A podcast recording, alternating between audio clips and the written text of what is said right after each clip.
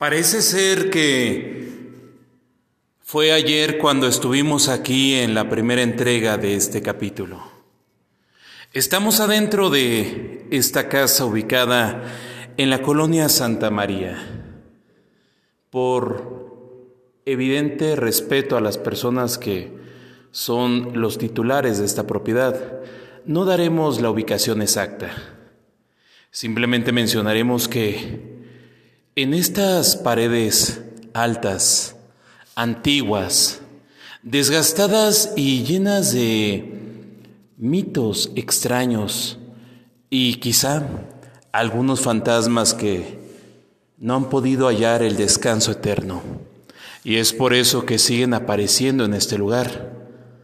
La persona que cuida este domicilio menciona que en alguna ocasión vino a revisar esta parte de la casa, ya que, según él, escuchaba sonidos extraños. Una vez que se encontró en este lugar, él comenta que logró observar la figura de algo que parecía ser un monje que salía de esta habitación. Las luces se apagan, el miedo te invade y la noche está con nosotros.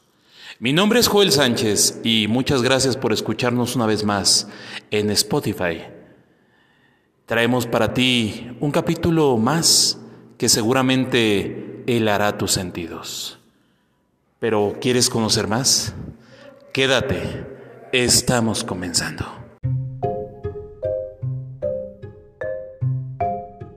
Hemos escuchado que en alguna casa se emiten sonidos extraños. Algunos logran ver apariciones. Otros piensan que simplemente es un mal sueño, que eso no existe. Pero si te dijera que de manera personal fui testigo de ciertas extrañezas en este lugar, ¿me creerías? Algo a resaltar es que en la actualidad todos quieren ser investigadores paranormales. Todos se autodefinen que tienen la verdad absoluta y los instrumentos necesarios para poder captar fantasmas. Y cuando observamos sus videos, realmente no hay nada fantástico. Y particularmente yo dudaría de su material. En de todo un poco siempre lo importante es la veracidad. Prefiero explicarles cuál fue mi percepción de las situaciones que logré sentir o poder mirar, a poder engañarte y decirte que sí se cerró una puerta estrepitosamente o que de repente apareció una sombra enfrente de nosotros, pero no te estaría engañando. Realmente prefiero ser sincero, no hacer nada amarillista esta experiencia, pero sobre todo poder compartirla contigo que me estás escuchando. Si vives en la ciudad de Puebla o habitas en algún otro estado dentro de la República Mexicana o por qué no nos escuchas en algún país de Latinoamérica o por qué no hasta en Europa, me gustaría mucho que nos pudieras contactar para que nos cuentes tus experiencias. También algo muy importante, es que mucho del material que grabamos, por alguna extraña razón, no logró poderse reproducir. Y en el caso de los instrumentos para poder grabar este capítulo, se quedaron sin batería. Y por esta razón, te estoy narrando en este momento lo poco que pude conocer sobre esta casa. Acompáñame.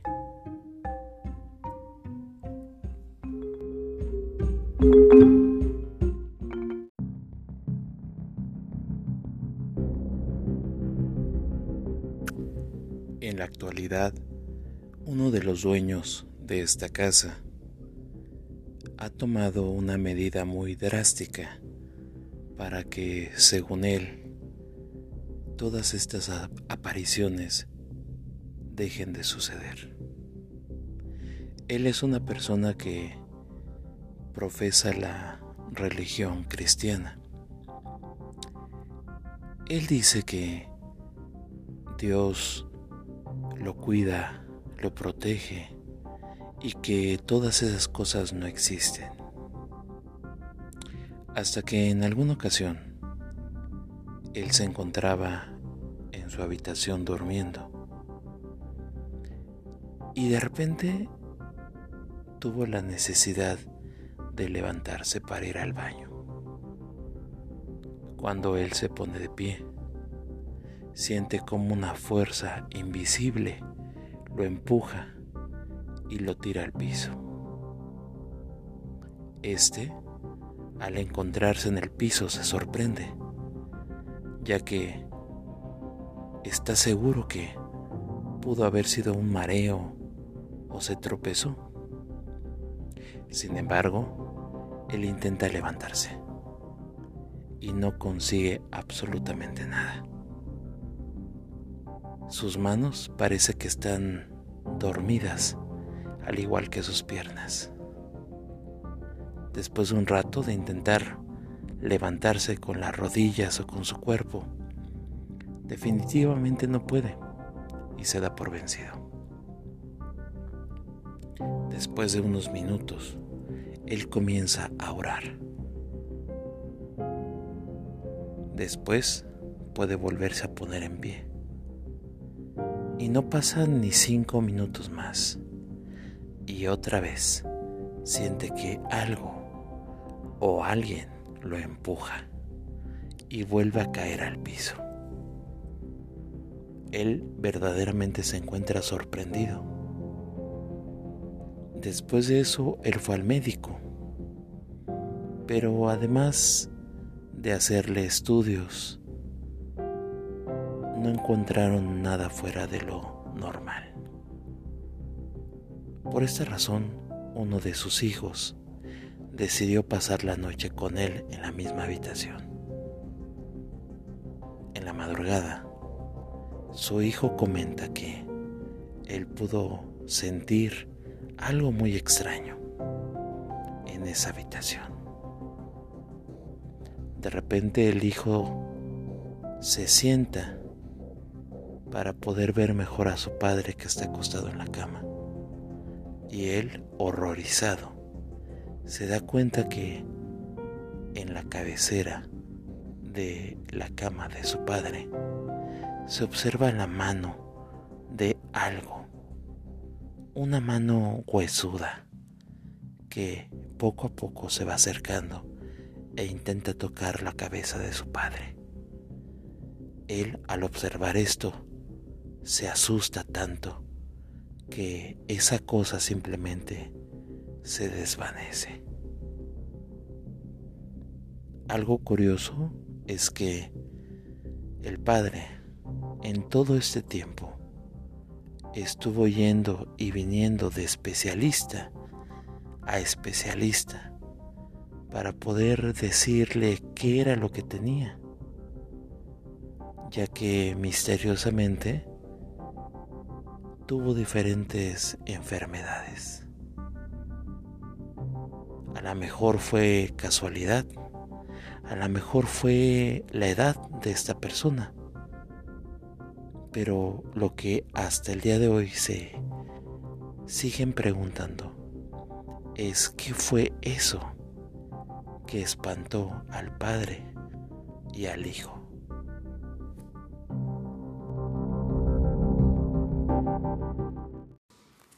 No es raro mencionar que al estar empezando a grabar este capítulo, de repente se llegue a escuchar algún tipo de sonido extraño, quizá algún tipo de pasos, quizá algún ruido que se pueda colar de la calle.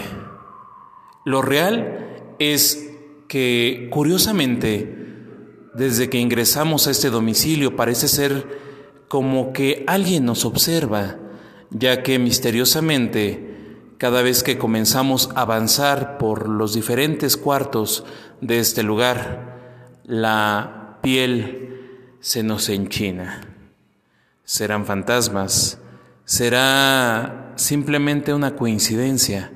¿O efectivamente estaremos invocando nuevamente a los fantasmas que hace mucho tiempo muchos han dicho que los han podido presenciar?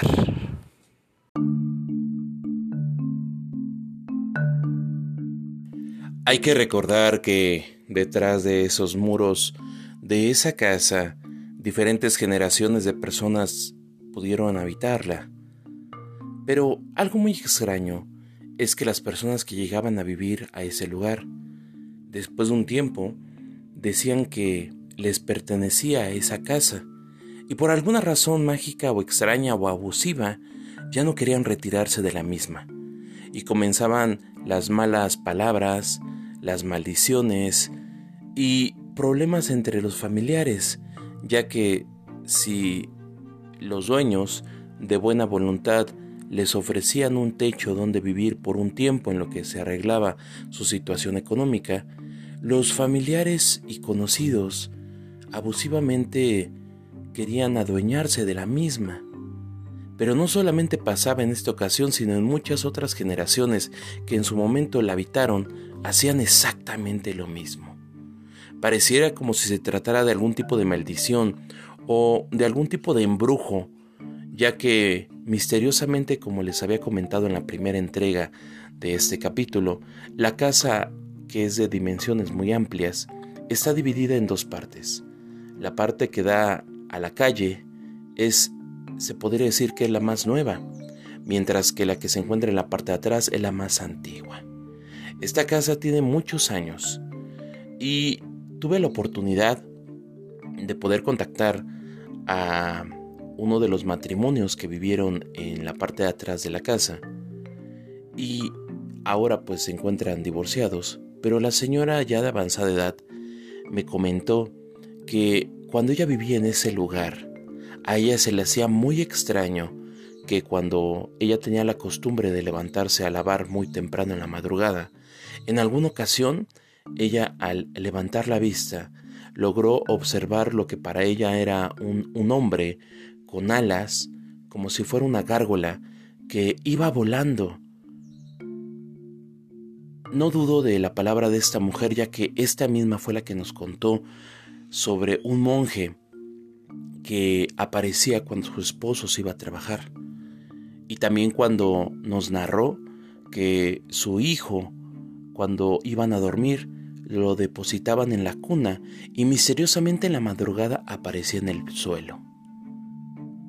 Yo te invito a que si nos estás escuchando puedas acudir a poder escudriñar el primer capítulo y entender estos relatos que quizá ahorita que te los narro sean algo extraños para ti.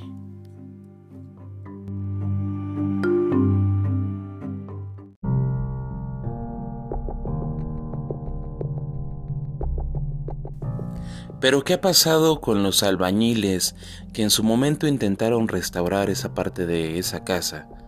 Pues te cuento, cuando comenzaron a restaurarla, alguno de ellos tuvo un accidente.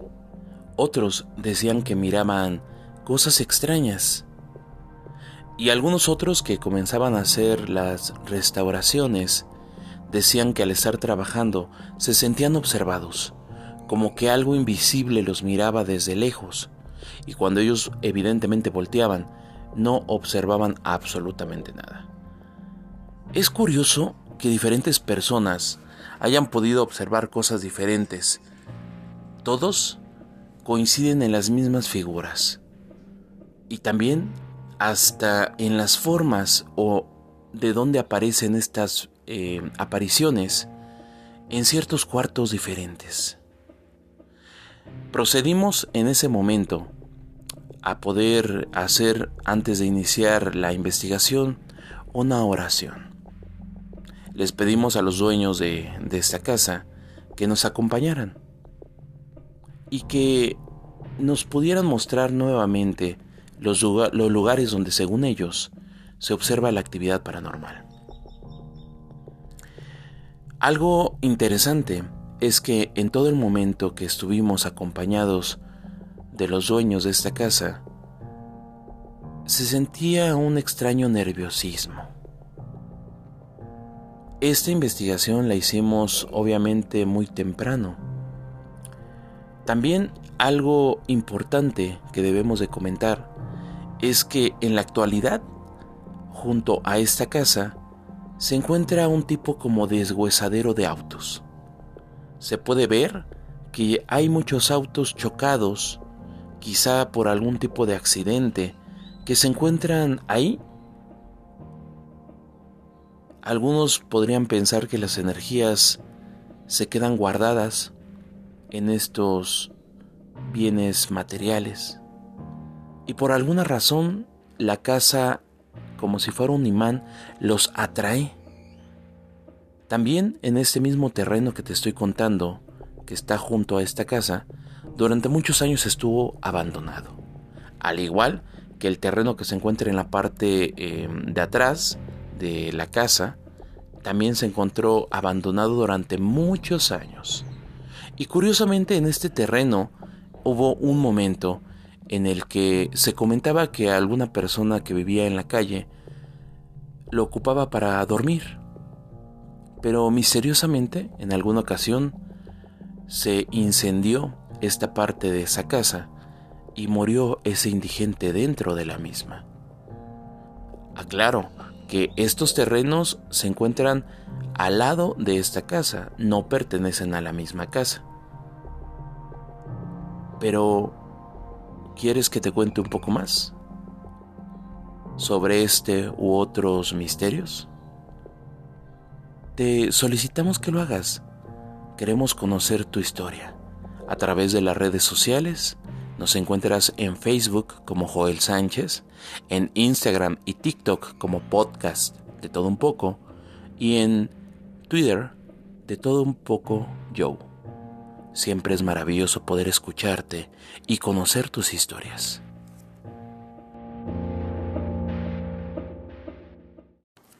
Se comenta que a veces es necesario preguntar que si existe algún tipo de ente en este lugar y sobre todo con mucho respeto preguntar qué es lo que está buscando, cuál ha sido la razón por la cual no ha podido descansar. Y lo más curioso es que diferentes personas en diferentes momentos de la historia de este domicilio han logrado observar a una dama, una mujer vestida de blanco que vaga por los pasillos de esta casa. Algunos otros han mencionado que esta mujer de repente aparece en una habitación y la cruza por la pared, apareciendo en otra. Algunos otros simplemente la han podido ver parada en la entrada de este cuarto. ¿Será verdad? ¿Será cierto? ¿Tendremos que esperar a que dé la medianoche o las 3 de la mañana para verificar si estas apariciones aún se siguen presentando en este lugar? Crucemos los dedos y esperemos que la suerte nos sonría para poder tener un contacto extra normal.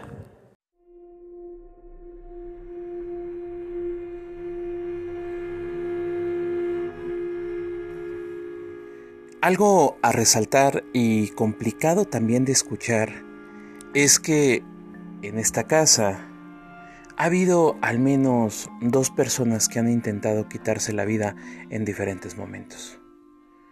Así como también relaciones que no funcionaron y que bueno, es normal cuando existe alguna pelea, alguna disputa, pero ¿qué pasa cuando empiezan a pelear y, llega eh, a haber tanto enojo que realmente las personas se desconocen porque no son así y pareciera como si algo los induciera a comportarse más violentos de lo normal.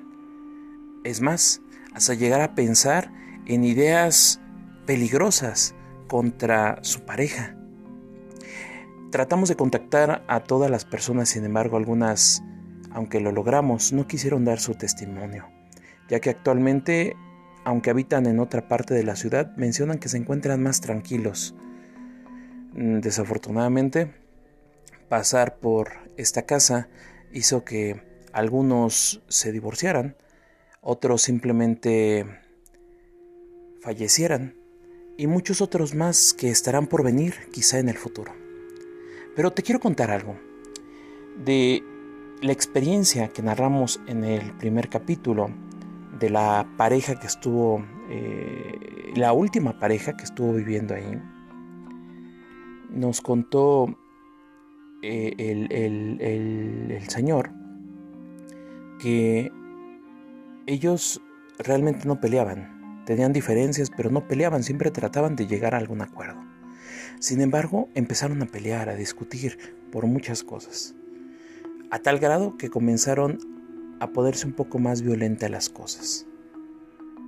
Y aunque se amaban, llegó un punto en el que él reconoce que por la cabeza le cruzaron ideas peligrosas en contra de su pareja y extinguir su existencia. Obviamente él no dañó a su pareja. Se dejaron. Y cuando él ya vivía solo en esta casa, él menciona que se hincó en el piso y comenzó a hacer oración.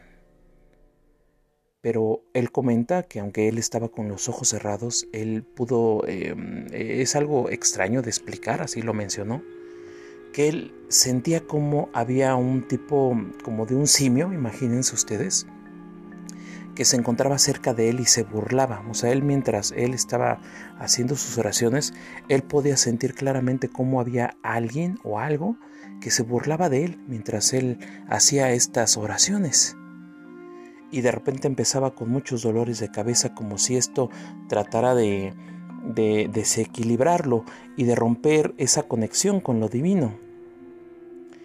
Obviamente después de mucho tiempo, este ser desapareció. Pero te cuento otra cosa más. Fíjate que pasa que el dueño de, de la casa normalmente, como te había dicho, ha adoptado ciertas estrategias que a su parecer lo ayudarán a que deje de verse este tipo de apariciones. Y se le ocurrió comenzar a, escribir oraciones, pasajes de la Biblia, hacer ciertos dibujos en toda la casa. Todas las paredes de la casa tienen al menos unos cuantos dibujos con oraciones. Me imagino como si fuera la película de 12 fantasmas, en donde hay hechizos en las paredes para que los fantasmas no se puedan escapar de ese lugar. Pero en este caso sería como para que los fantasmas se vayan. ¿Funcionará? No lo sabemos. Pero lo real es que al día de hoy sigue habiendo experiencias muy extrañas. Este hombre también nos menciona que en alguna ocasión que se encontraba él solo, él observó algo como si fuera un, pequeño simio que lo veía de lejos. Él comenzó a seguirlo eh, por la casa hasta que llegó al comedor. Él vio que este ser se metió debajo de ese lugar y aunque tenía miedo, al acercarse levanta el mantel de la mesa y observa que ahí no hay absolutamente nada. Y este mismo simio pequeño lo vio uno de sus hijos hace ya muchos años atrás, cuando en alguna ocasión él se encontraba con las luces apagadas y él pudo observar una pequeña una pequeña cara que él describe como si fuera un pequeño monito, un pequeño simio, que se asomó en los barrotes de las escaleras para eh, la sala. Él subió inmediatamente al segundo piso y vio que no había nada. Imágenes que muchas personas han visto, la de este pequeño simio, la de un fraile, la de una mujer de blanco, la de un pequeño niño, pero aunque todos cuentan cosas diferentes, las apariciones son las mismas. Pero te voy a contar una más. Que sean dos, mejor, que acabo de recordar. Me contaron eh, los dos hermanos que cuando ellos eran aún más niños, em, empezaron a pelearse entre ellos y fue tanto el escándalo que estaban armando que de repente ellos al voltear a la puerta de entrada de esa habitación lograron observar cómo la silueta de un hombre se asomó al cuarto, los miró y ellos se quedaron callados. Salieron corriendo para pedir auxilio a sus padres.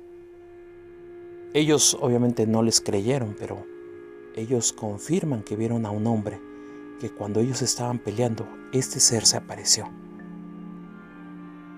Y por último, de el último matrimonio que habitó en esa casa, ella menciona que en alguna ocasión que se encontraba sola, porque su esposo había salido a trabajar, ella observó que en el dormitorio, a lo lejos, en la pared, empezó a ver un bulto. Este bulto se encontraba agachado. Aunque ella al inicio pensaba que era su imaginación, lo que le dio miedo es que de esta sombra empezaron a asomarse unas garras muy largas. Y poco a poco se empezaron a acercar a ella. Ella, espantada, se puso de pie y salió corriendo. Y desde ese instante procuraba no estar en esas habitaciones cuando comenzaba a oscurecer. Prefería irse a la sala y esperar ahí a su esposo. Estas han sido algunas de las experiencias que nos comentaron. Te puse el nombre del capítulo.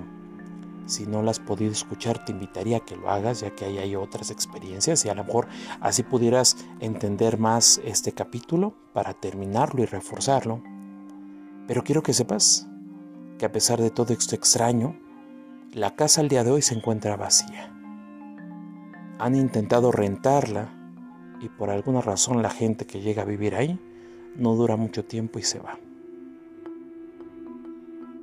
Esperemos que se pueda resolver esta situación quizá con más oraciones, quizá llevando algún sacerdote, quizá haciendo algún otro tipo de prácticas místicas, pero la casa ahí sigue. es hora de despedirse, ya que el sol raya en el cielo. Y me dio mucho gusto poder estar con ustedes una vez más. Esto fue de todo un poco. Mi nombre es Joel Sánchez. Gracias. Y recuerden que la noche estuvo con nosotros. Hasta la próxima.